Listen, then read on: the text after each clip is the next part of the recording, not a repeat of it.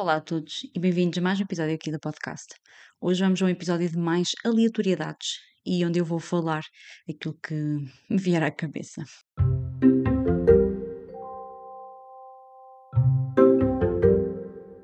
Então, pessoal, espero que esteja tudo bem desse lado com vocês. Eu confesso que voltei a ficar um bocadinho desaparecida, não é verdade?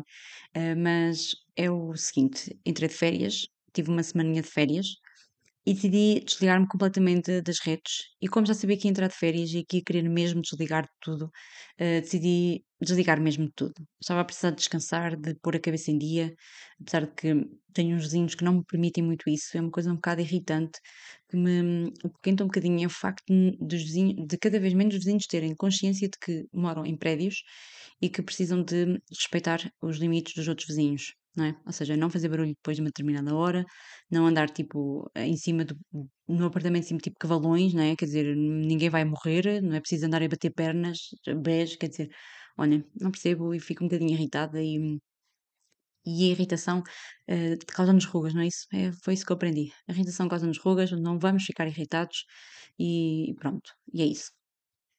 E pronto, eu hum, estive um bocadinho mais afastada, consegui descansar um bocadinho esta semana, não fiz tudo aquilo que queria, mas fiz grande parte daquilo que queria.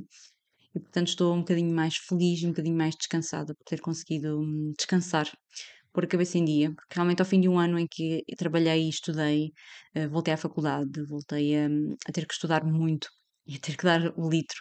É um bocadinho cansativo e eu acho que não se fala muito nisso, de, de repente, nem nisso, nem no facto de cada vez mais os trabalhos nos exigirem muita capacidade emocional e mental para, para sobrevivermos. E eu vejo muita gente a falar muita coisa na internet e na televisão, e muitas vezes ninguém sabe o que está por trás dos trabalhos que as pessoas executam e daquilo que nós temos que hum, fazer no nosso dia a dia. E é muito fácil falar por trás de um telemóvel e de um ecrã em casa, uh, quando não contribuímos para o mundo de uma forma positiva. E acho que isso é, é muito triste e é aquilo que eu tenho visto muito na, nos últimos tempos nas redes sociais. Um, acho que é muito bonito nós termos uma opinião muito ativa e, e sermos muito ativos nas opiniões que temos, mas um, de repente temos que colocar os, colocar-nos nos pés dos outros e tentar perceber se realmente é isso que se passa na, no serviço dos outros ou naquilo que eles passam ou naquilo que eles têm que, que viver. Mas pronto, consegui descansar, consegui colocar a minha cabeça em ordem, já consegui voltar a ver coisas uh, que não estava a conseguir, um, já encarrilei na, na, leitura outra vez e, portanto, já, já li três livros assim de uma assentada, estou quase a terminar o terceiro livro de uma assentada e, portanto, isso é muito bom, é muito positivo, é quase que eu voltar um, a, a, a, ganhar controlo um, não é, da, da, nossa vida, vamos dizer assim. Portanto, estou muito, muito feliz com esse regresso.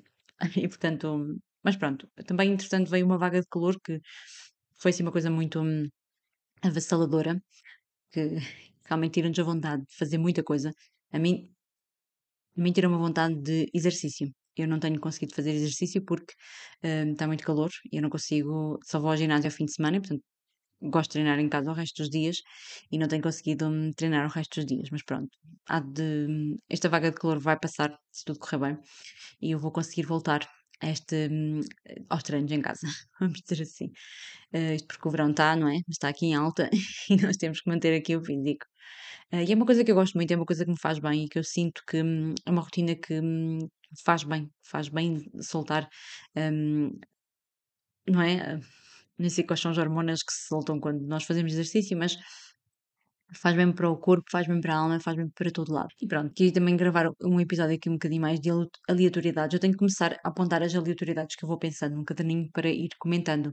Eu tinha algumas aqui pensadas há uns tempos, eh, mas que depois acabaram por deixar de fazer sentido, nomeadamente, por exemplo, o caso do Johnny Depp, que eu acho que vale a pena nós refletirmos sobre isso, mas que já acho que já passou um bocadinho e, hum, e mas eu acho que vale sempre a pena pensar neste tipo de assuntos, porque hum, nós somos uh, fruto daquilo que também vemos nas redes sociais e que vemos na televisão, e aquilo que se passa nas redes sociais é sempre muito interessante. E é engraçado como tudo é cíclico, não é? Agora comecei a ouvir um podcast brasileiro que se chama uh, Mulher da Casa Abandonada, acho que é assim. É um podcast que fala-nos da história sobre uma mulher que vive numa casa abandonada uh, em Higienópolis, São Paulo, e que o, o produtor do, do podcast uh, começou a fazer este podcast porque ele acho que vivia lá ou vive lá e sempre foi muito curioso com a pessoa que vivia então na, na casa abandonada e começou a desenvolver um, um podcast sobre, sobre a história quando começou a perceber melhor quem era esta pessoa. Então viu que havia uma história por trás desta mulher e o facto dela estar a viver naquela casa abandonada e foi atrás dessa história e descobriu então uma história mirabolante de uma mulher que praticou um crime nos Estados Unidos e que fugiu e, portanto, não foi condenada nos Estados Unidos e que vive então nesta casa abandonada porque não tem mais para onde ir. Uh, e portanto, eu ainda não ouvi todos os episódios, acho que ainda só ouvi para aí quatro episódios, acho que também não tem muitos mais, mas o facto é, este podcast atingiu uma proporção muito grande, principalmente pelo facto de Higienópolis não ser assim uma cidade muito grande de São Paulo e, portanto, uh, atraiu muita curiosidade sobre a pessoa, que já lá vivia e que já era conhecida de todos os vizinhos, mas nunca ninguém fez nada, não é? E de repente, com a proporção deste podcast, a coisa uh, passou um limite alucinante. E acho que nos últimos dias foi lá uma influenciadora brasileira, que é, hum, é uma influenciadora uh, que ela é hum, ativista dos animais, é este o nome ativista, sobre os direitos dos animais, e ela costuma fazer resgates em casas que têm animais abandonados e, e que fazem criação de animais de forma hum, muito pouco legal. E, hum, e o que é certo é que ela fez uma. In, a polícia invadiu a casa da, da mulher uh, e ela entrou também com a polícia uh, com o telefone a fazer uma live. Portanto, imaginem a ideia. E de repente, à porta da casa estava uma multidão de pessoas à espera a ver o que é que saía de lá, não é? O que é que ia acontecer. E nas imagens que nós vemos, vê-se helicópteros a passar por cima, toda uma proporção que faz com que o caso torne uma proporção eh, descabida, vamos dizer assim. Portanto, de repente, é ali um misto entre o que é que aconteceu, quem é esta mulher, e de repente todo um circo mediático se torna à volta hum, deste caso. E de repente, muitas pessoas que olham para este caso uh, esquecem se calhar de ir ouvir o início do podcast e perceber que uh, quem é esta história, qual é esta história. E eu estou a gostar muito de ouvir o podcast, apesar de que já ouvi hoje também, uh, no dia cast, eu tenho que ir ouvir esse episódio. falar que o podcast também acabou por ir por caminhos um bocadinho mais, um, vamos dizer assim, mais folclóricos, não é? Eu estou curiosa para ver agora os últimos episódios, mas até agora estou a gostar bastante e estou a gostar muito da forma como esta história uh, está a ser contada. E é uma história muito uh, dura, de um. Pronto, entrando um bocadinho na história do podcast, para quem não, não está a acompanhar, eu também não estava. Eu, quando vi a imagem deste podcast, eu pensei que era uma história ficcionada, mas depois, quando percebi que não era uma história ficcionada, e eu gosto de histórias reais, vamos dizer assim, sou uma aficionada, uh, fui ouvir e estou a gostar. Então, basicamente, a pessoa que vive então nesta casa abandonada, ela, quando casou, ela mudou-se para os Estados Unidos uh, e os pais dela, mudou-se para os Estados Unidos com o marido, e os pais dela disseram: Olha, leva esta pessoa, que ela trabalhava na casa deles, um, ehm, para ser vossa empregada doméstica, é a nossa oferta de casamento. Oferta de casamento, imaginem só. E hum, levam-na, ela é a vossa empregada, e, e pronto, vive na vossa casa, pagam-lhe o salário e hum, pronto. O que é certo é que esta mulher chegou aos Estados Unidos e um, nunca mais recebeu salário. Um, o passaporte dela foi-lhe confiscado, nunca foi renovado o visto de residência e ela foi uh, metida numa cave, trabalhava para eles sem receber qualquer tipo de remuneração e quando eles vinham ao Brasil de férias, eles trancavam o frigorífico com um cadeado para que ela não pudesse comer a comida deles. Imaginem o grau né, de, da situação. Para além disso, eles batiam-lhe, Uh, e cada vez que ela, ela, era preciso ir ao médico, eles não a levavam. Para quem não sabe, nos Estados Unidos, para ir ao médico é preciso seguro de saúde. Portanto, se ela estava ilegal, ela não tinha seguro de saúde, eles também não iam arriscar levá-la ao hospital neste, nestas situações. Os anos foram passando, ela já estava com 60 anos quando o caso foi descoberto, porque ela começou a fazer amizade com uma vizinha espanhola ou venezuelana, já nem sei qual era a nacionalidade dela como ela não falava inglês, ela tinha dificuldade em falar em português, não é? Com pessoas que viviam lá nos Estados Unidos. Então, como ela era, falava espanhol, um, eles começaram a entender-se, não é? Como diz no podcast, nós, nós que falamos português arranhamos sempre um bocadinho de portunhol. E portanto, ela começou a contar à amiga, começaram a ficar amigas e ela começou a contar à amiga aquilo que se passava. Então, numas férias, ela estava lá sozinha e ela estava, uh, tinha um problema de saúde que ela não sabia o que é que era porque ela começou a lhe inchar a barriga parecia que estava grávida e ela já tinha 60 anos, portanto não era normal. E ela estava sempre a pedir para ir ao hospital e nunca ninguém levava. Então, uh, um, nesse, nesse, tempo de férias, um, a amiga acabou por convencê-la uh, a ir, ou melhor, a amiga não acabou por convencê-la, a amiga denunciou ao FBI através de, umas, de uns contactos. Uh, ela denunciou ao FBI, o FBI começou a investigar e ela acabou por ser então resgatada. É, é uma história dura, realmente é uma coisa que nós achamos, isto já não acontece nos dias de hoje, as pessoas já são informadas o suficiente, mas não. Há pessoas ainda por esse mundo fora que são analfabetas e que não sabem eh, se desenrascar. Imaginem uma pessoa que não sabia ler nem escrever, que não sabia falar inglês, num país uh, onde era obrigatório, uh, ou melhor, onde ela não se conseguiria desenrascar falando português, e hum, imaginem como é que seria, não é? Como é que ela ia se desenvencilhar? E de repente, é como a amiga diz, de repente ela queria denunciar a, a, aquilo que eles estavam a fazer a ela, e ela dizia, mas não, porque eu tenho que ir tomar conta dos gatos, ou ela vai me bater, ou é, é tal o, o brainwash, não é? A tal a lavagem cerebral que é feita, que a pessoa acaba por, não, eles são meus amigos, eles tratam de mim, eles dão-me de comida, quando na realidade não era isso que acontecia, portanto é, é o tal uh, lavagem cerebral.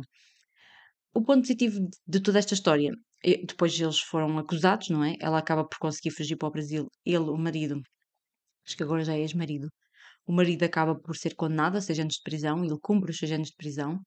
Uh, eu não sei, no momento, em, no momento em que estou a ouvir o podcast, eu ainda não sei se o autor do podcast vai conseguir chegar à fala com ele. Uh, no, ele só, no momento em que eu estou a ouvir, ele só uh, sabe onde é que ele trabalha ainda não conseguiu falar com ele, mas ele já conseguiu falar com ela e, e é um, apesar de toda esta história de, sofrida, não é?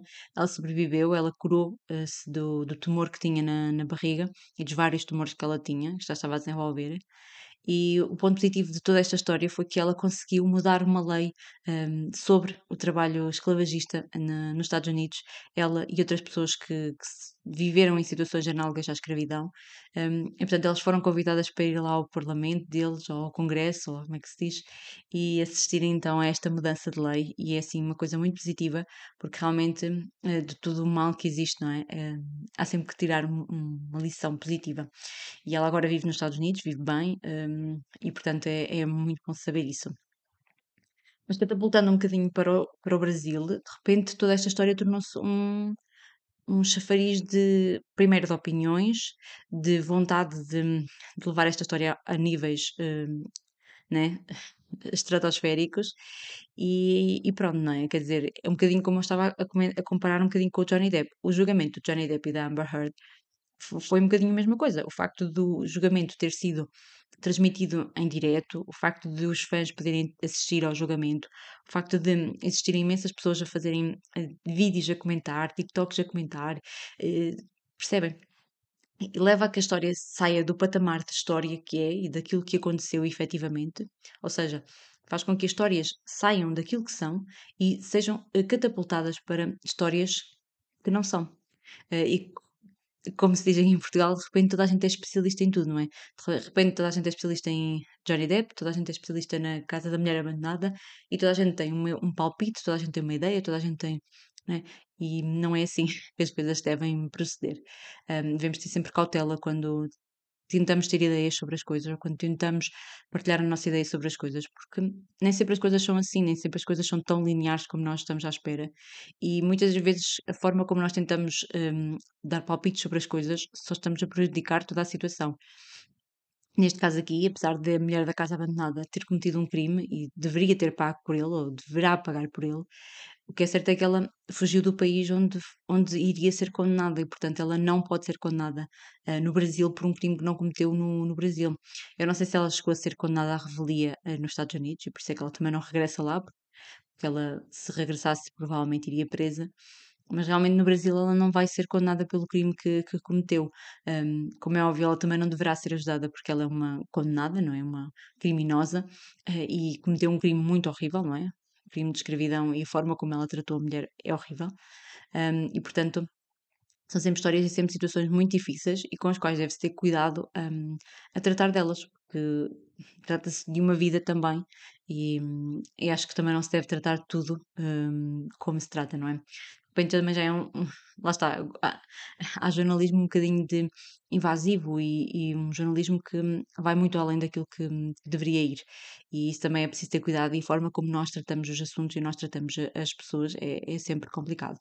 Mas são assuntos do dia e nós vivemos eh, cada vez mais nas redes sociais, vivemos cada vez mais com redes sociais e com ideias e imagens à nossa volta que devemos ter cuidado e devemos levar com cautela. Portanto, é sempre estar alerta e olhar sempre para todos os lados da história e tentar perceber todos os lados da, da história, porque realmente é sempre devemos sempre fazer isso, porque faz parte do nosso papel de olhar para todas as histórias de forma isenta e não traçar logo uh, pontos de, de valor. Um, isto era assim, este era assim um dos temas que eu tinha aqui para, para comentar, porque eu Estava a ver hoje, ainda hoje, um, um corte do, do Diacast. Uma coisa que eu tenho gostado muito é ouvir podcasts. Não sei se já tinha partilhado por aqui, uh, mas tenho gostado muito de ouvir podcasts. Acho que é hum, uma forma de entretenimento muito, muito boa nos dias de hoje. Acho que se for feita com cautela e com precaução, é uma ferramenta maravilhosa e acho que tem feito com que as pessoas voltem a ouvir coisas e não estejam sempre nos telemóveis, apesar de ser através de um telemóvel, nós temos que estar muito mais atentos àquilo que estamos a ouvir e não a ver eh, apesar de que agora muitos podcasts são vídeos também, eu gosto muito também de ouvir, porque maioritariamente ouço no carro e ouço no, no trabalho. Portanto, tenho gostado muito de ouvir podcasts e, e, recomendo também muito que procurem, que agora há podcasts para tudo. Há muitas rubricas das rádios que estão através do podcast agora, portanto, um, há muita coisa muito interessante para, um, para se ouvir em formato podcast. Outra coisa que eu queria aqui comentar com vocês e que me tem assim mexido um bocadinho e que já era para ter comentado, mas nunca mais gravei um episódio destes, é o facto de uh, os pais levarem crianças ao cinema para ver filmes de adultos. Portanto, isto aconteceu uh, e este tema surgiu na minha, na minha cabeça quando eu fui ver o filme do Jurassic World, que é um filme sobre dinossauros, mas não é um filme para crianças. Um, por muito que seja um dinossauro e que as crianças gostem de dinossauros, eu acho que levar uma criança a um cinema e passar duas horas a ver um filme sobre um filme de adultos sobre dinossauros hum, não é a melhor, hum, a melhor opção, né? Uh, quer dizer, primeiro porque o filme não é um filme infantil, portanto, não é um filme que vai ter uma história para crianças. Depois, porque o filme vai ser em inglês, legendado em português, e muitas das crianças que, for, que eu vi no cinema e que os pais levaram não sabiam ler, portanto, não iam entender nada do filme porque o filme era todo em inglês e eles iam estar a ler legendas, o que não iam ler porque os pais também não iam traduzir.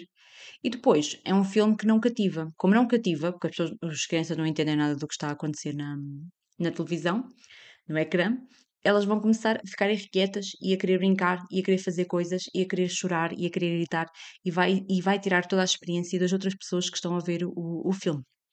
Portanto, eu acho que os pais têm que ter consciência de que, apesar de ser um filme que aborda temas para jovens, que é a ideia do dinossauro, este não era um filme para crianças. E vamos transportar isto para o, uh, o filme dos macacos, do Planet of the Apes, o Planeta dos Macacos.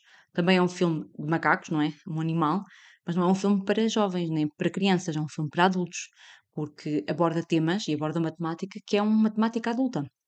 Eu penso logo no segundo ou terceiro filme, em que é um filme completamente parado, ou seja, há muito poucas falas do filme dos macacos, e uma criança no cinema a ver este tipo de filmes, ela vai ficar super aborrecida.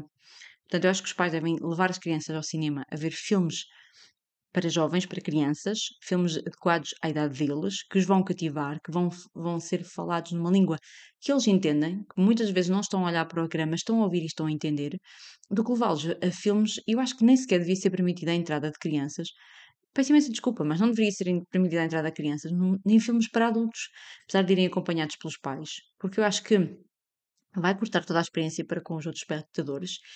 Quer dizer, é, é surreal, não é? Eu estar ali no num filme e ter uma criança a chorar ali desalmadamente e está a tirar toda a experiência de quem pagou um bilhete para ver um filme. Peço imensa desculpa, mas acho que uh, há momentos para ter as crianças e colocá-las em situações em que elas também não estão bem, eles não conseguem brincar dentro de um cinema, eles não conseguem ver nada porque está tudo escuro, e portanto acho que é um. Não sei, não sei se de, de, desse lado também têm a mesma opinião que eu, mas eu acho que as, os pais também têm que ter mais consciência disso. É, que filmes é que vou levar o meu filho a ver? Um filme para adultos em que eles não vão entender nada? Não, é um filme, tem que levar um filme para crianças. Tal como há filmes um, de animação. Estava-me aqui a tentar lembrar qual era o filme de animação que eu tinha pensado, que também para mim não é bem para crianças. O do.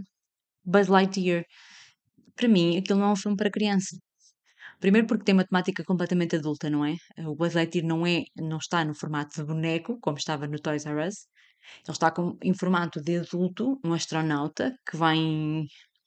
E não é um filme para crianças, apesar de ser um filme de animação. E eu acho que lá está esta, esta questão que nós, enquanto adultos, temos que ter consciência de olhar para o filme e perceber que tipo de filme é que eu tenho à minha frente.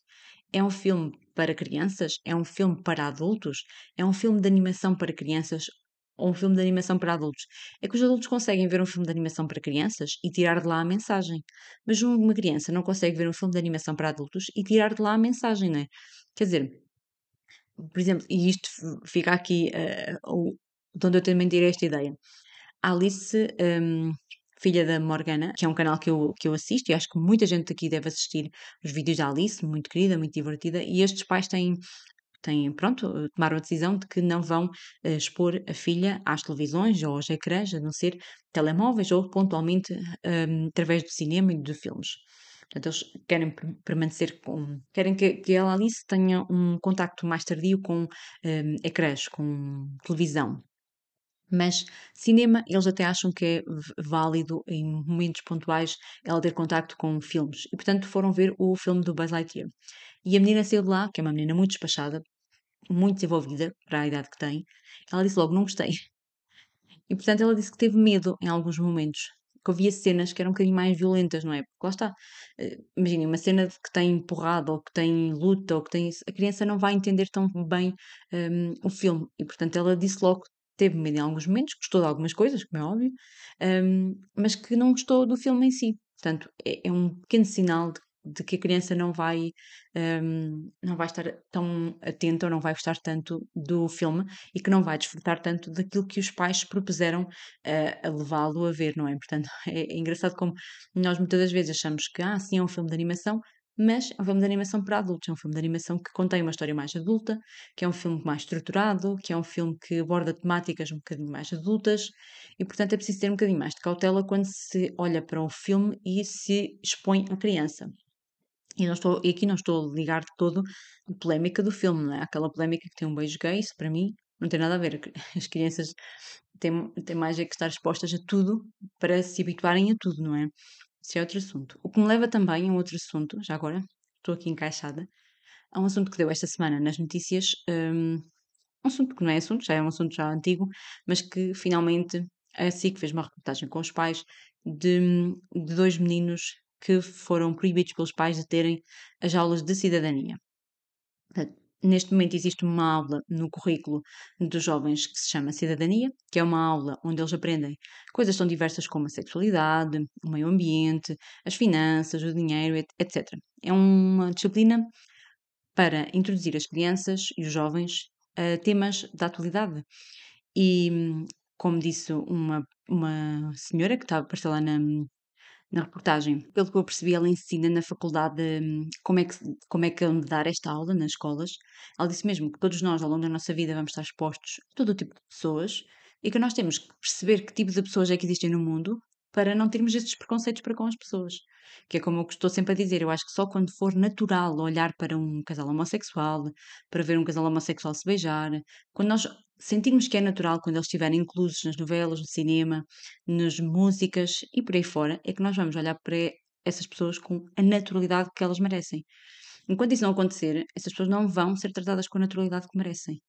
E, e depois temos estes pais, e portanto eu acho que esta disciplina é muito boa, maravilhosa, acho que deve ser muito apoiada e acho que devia haver em todos os currículos, todas as escolas, mas estes pais, uh, que são pessoas, pelo que me pareceram da reportagem, têm algumas posses, não são pobres, vamos dizer assim, e portanto têm dinheiro para colocar as pessoas numa, os filhos numa escola privada, e eu já, vou, já vão perceber porque é que eu digo isto, porque eles são contra um, a lecionação desta disciplina, que vai contra os valores que eles um, têm. E, nomeadamente, nas questões da sexualidade. Eles acham que esta disciplina é para incentivar as crianças a abortar, é para incentivar as crianças a serem homossexuais, é para incentivarem as crianças a mudarem de sexo e que não tem nada a ver uma coisa com outra. Esta disciplina serve para que as crianças tenham um contacto com aquilo que é a vida e que muitas das vezes, por indisponibilidade dos pais ou por preconceito dos pais, os pais não ensinam estas coisas aos, aos filhos, ou não lhes mostram, ou não têm sequer paciência para falar das coisas em casa. Portanto, é importante que também a escola tenha este papel pedagógico, não é? E democrático, como disse muito bem a jornalista, a escola pública existe democraticamente, ou seja, para que todas as pessoas que não possam pagar outro tipo de educação ou que não queiram pagar outro tipo de educação tenham acesso a todo o tipo de informação, democraticamente. Ou seja, não pode haver umas aulas para um X pessoas, porque as pessoas, X pessoas não gostam da aula de matemática, e outras aulas para X pessoas porque não gostam de português. Não. É uma democracia. Todas as pessoas têm aquelas disciplinas e todas as pessoas têm que ter um, aquelas disciplinas, porque é uma democracia. Lá está, se eles têm dinheiro para colocar os filhos no privado e querem decidir que tipo de aulas é que eles têm, coloquem os filhos no privado né? Paguem para que os filhos tenham um currículo adaptado à, à escolha dos pais. E, quer dizer, fiquei assim um bocadinho. Acho que é sempre ridículo este tipo de, de ideias. Ainda por cima apareceu lá um, uma parte em que ele, supostamente os filhos mais velhos um dia deveriam ter ido a uma. Havia uma visita de estudo na escola que era ao pavilhão do conhecimento, que havia uma, uma exposição sobre o sexo, e que ele disse: Eu não ia alinhar numa barbaridade dessas. Qual barbaridade? Os filhos vão ter sexo, os filhos vão ter filhos, ou como é que ele acha que os filhos vêm a. Não é? Quer dizer, como é que ele fez os filhos? Uh, portanto, não sei. Acho que é sempre. Primeiro, acho que é sempre muito perigoso este tipo de ideias de que não vou expor o meu filho a, quer dizer, e depois um dia o filho é exposto a e tem comportamentos eh, xenófobos, racistas e, e por aí fora. Então, eu acho que é sempre muito perigoso este tipo de ideias e eu acho que eles deveriam perder e acho que eles deveriam ter ter que fazer as aulas, acho que deveriam ser obrigados a ir às aulas de cidadania, porque aprende-se muito mais do que propriamente a sexualidade. Portanto, é um conjunto de, temas que, que, são trazidos à baila e, e principal, principalmente, acho que é uma disciplina que é muito crucial desde crianças, porque nessa reportagem falou então uma psicóloga que demonstrou como é que se fala sobre o toque a uma criança sem falar de sexo e que é muito importante para que as crianças saibam o, como distinguir um toque bom de um toque mau. Portanto, acho que é muito importante e acho que são temas que uh, são temas que são cruciais e que são coisas que são cruciais de se trazerem à tona se trazerem à tona e de se falarem com as crianças. Quer dizer, acho ridículo como é que um pai uh, não quer que o filho aprenda sobre tudo no mundo. Quer dizer, uh, inclusivamente falou-se da reciclagem ou do ambiente e ele disse: Ah, mas acha que eu não, não ensino aos meus filhos as questões do ambiente? Eu próprio, lá está, e depois vem com a conversa do eu próprio tenho uma empresa que hum, faz 50 mil ações por ano sobre o ambiente. Isto parece aquela conversa do eu próprio tenho amigos gays. Quer dizer, é só ridículo e só estúpido. Mas pronto, é bom que se mostre, lá está, é bom que se mostre ao mundo que, que estas pessoas existem e que são pessoas que são fechadas nas suas ideias e que não querem ser abertas ao mundo e que por isso é que continuamos a ter um, pessoas na política que falam da forma como falam e têm atitudes um, xenófobas, racistas, machistas e portanto uh, é assim é importante nós também estarmos atentos a tudo e eu acho que este tipo de, de, disciplinas são muito, muito importantes e por isso, olhem, fico muito feliz que elas existam neste momento no currículo e continuarei a apoiar hum, a sua hum, lecionação. E é isso, acho que por hoje é tudo. Já vou aqui nos 29 minutos, portanto meia horinha e já falei demais.